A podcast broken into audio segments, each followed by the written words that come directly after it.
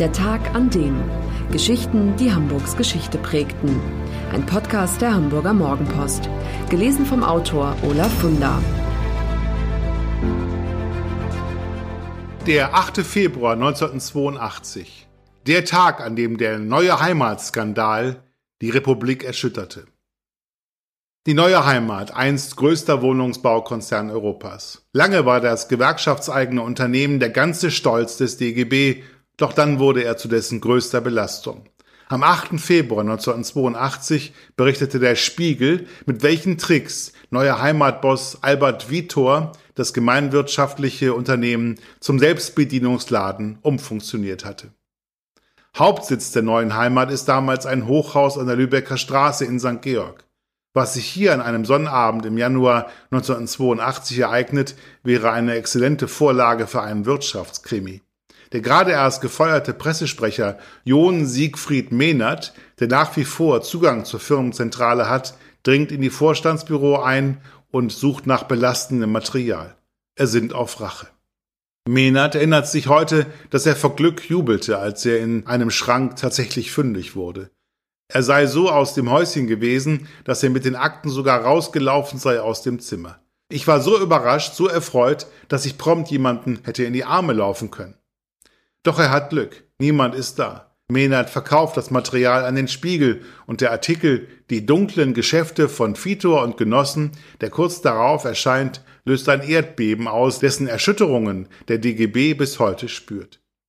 In den Papieren, die Mehnert in die Hände fallen, steht nämlich schwarz auf weiß, wie der neue Heimatboss und andere Manager seit Jahren in die eigene Tasche wirtschaften. Zu diesem Zweck unterhalten sie über Strommänner Privatfirmen. Eine davon hat nur einen Zweck, Wohnungen billig aufzukaufen, um sie teuer an die neue Heimat weiterzuverkaufen. Oder aber es sind Firmen, denen sie in großem Stil Aufträge zustanzen, wie etwa die Firma Teletherm, ein Fernwärmeunternehmen, das die Häuser der neuen Heimat beheizt. Die Mieter ahnen nicht, dass das Geld, das sie für die Heizung zahlen, direkt auf die privaten Konten von Fitor und Co. fließt.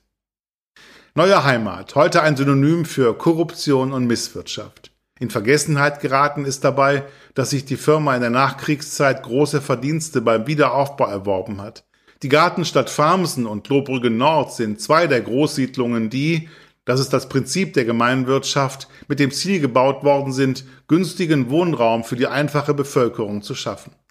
Als Albert Vitor 1963 die Leitung übernimmt, hat die neue Heimat schon einen Wohnungsbestand von 200.000. Das reicht König Albert, wie seine Mitarbeiter ihn nennen, aber nicht. Trotz geringen Eigenkapitals expandiert er.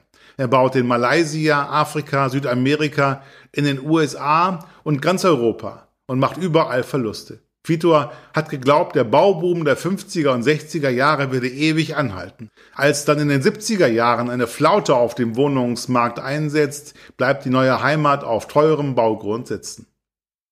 Wie schlimm es um das Unternehmen steht, kommt erst heraus, nachdem der Artikel über Vitor im Spiegel erschienen ist. Im Vergleich zu den Milliardenverlusten, um die es insgesamt geht, fallen die Gelder, die der Vorstandsboss und seine Komplizen in die eigene Tasche gewirtschaftet haben, kaum ins Gewicht.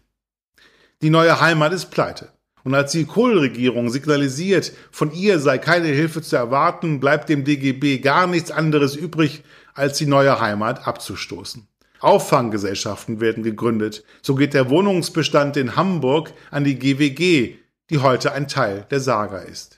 Die Folgen des Neue Heimatskandals sind weitreichend. Der Anspruch der Gewerkschaften, mit ihren Firmen ein antikapitalistisches Gegenmodell zum gewinnorientierten Unternehmertum zu sein, ist diskreditiert. Der DGB verkauft fast panikartig alle Beteiligungen und alle gewerkschaftseigenen Firmen, wie beispielsweise die Volksfürsorge. Es ist das Ende der Gemeinwirtschaft. Hamburg Freihaus testen Sie die Mopo als digitale Zeitung. Fünf Wochen für nur fünf Euro. Jetzt bestellen unter www.mopo.de slash testen. Das war der Tag an dem Geschichten, die Hamburgs Geschichte prägten. Eine neue Folge lesen Sie jeden Sonnabend in Ihrer Mopo und hören wöchentlich einen neuen Podcast. Noch mehr Historisches aus Hamburg, wie zum Beispiel das Buch zu dieser Serie oder die Magazine Unser Hamburg, finden Sie auch online in unserem Mopo-Shop unter www.mopo-shop.de.